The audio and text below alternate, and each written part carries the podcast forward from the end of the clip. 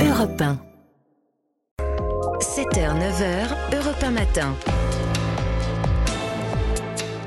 7h20, l'heure de retrouver euh, l'édito éco sur Europe 1. Bonjour Nicolas Bouzou. Bonjour Lionel, bonjour à tous. Alors Nicolas, Elon Musk a annoncé euh, en début de semaine, hein, c'était lundi je crois sur Twitter, qu'un patient avait reçu un implant cérébral de sa société, la société Neuralink, euh, et que ce patient se portait bien. Alors pour que l'on comprenne bien, Nicolas, rappelez-nous ce qu'est Neuralink et de quel type d'implant on parle ici. Ouais, alors Neuralink c'est avec Tesla dans l'automobile et SpaceX dans le spatial la troisième grande entreprise d'Elon Musk. Hein. C'est une entreprise de biotechnologie qui produit et qui installe des implants cérébraux destinés à des personnes paralysées ou qui souffrent de maladies neurologiques comme Parkinson ou de troubles mentaux sévères comme des schizophrénies euh, graves.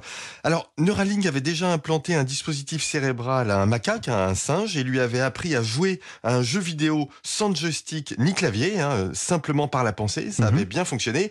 Et là, euh, Elon Musk vient d'annoncer le premier premier implant cérébral sur un humain. C'était une personne euh, tétraplégique hein, qui a pu manipuler par la pensée depuis lundi une souris d'ordinateur et qui apparemment a bien récupéré de son intervention chirurgicale. Alors, on connaît tous euh, Nicolas et Elon Musk hein, avec euh, ses projets divers et variés. C'est quoi? C'est une, une nouvelle lubie du, milliardaire américain? Ou alors est-ce que c'est vraiment sérieux? Ah non, je crois que c'est très sérieux. Alors, vous avez raison, hein, Elon Musk, c'est un peu décrédibilisé aux yeux du public, notamment avec la gestion contestable de X, anciennement Twitter, quand mhm. il coupe par exemple provisoirement mais arbitrairement le compte de la femme d'Alexis Navalny, mais il n'en reste pas moins que c'est un entrepreneur de génie. En témoignent Tesla et SpaceX, hein, mmh, qui sont les, les deux grands succès du, siècle. Un nouveau constructeur automobile, une nouvelle entreprise de lanceurs spatiaux.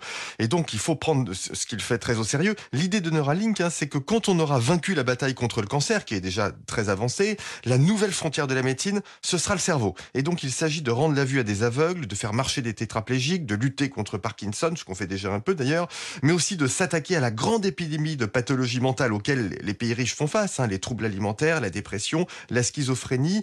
L'idée économique qui sous-tend Neuralink, c'est que le coût des implants va diminuer. Mmh. Elon Musk veut en faire ce qu'on appelle des commodités, hein, c'est-à-dire des produits très répandus, pas chers, simples à implanter. Alors tout ça c'est bien joli, euh, pardonnez-moi l'expression, hein, Nicolas, mais euh, avec ce, genre d'expérience, est-ce qu'on va pas tout droit vers euh, une, comment dirais-je, une sorte de d'humain augmenté, une hybridation homme-machine?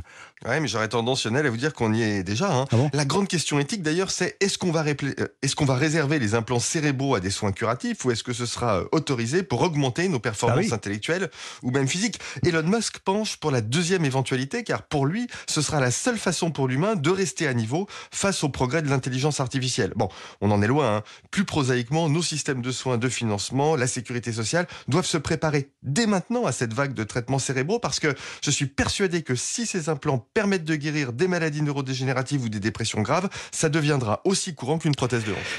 Merci Nicolas Bouzou. Bonne journée. À lundi. Bonne journée Lionel.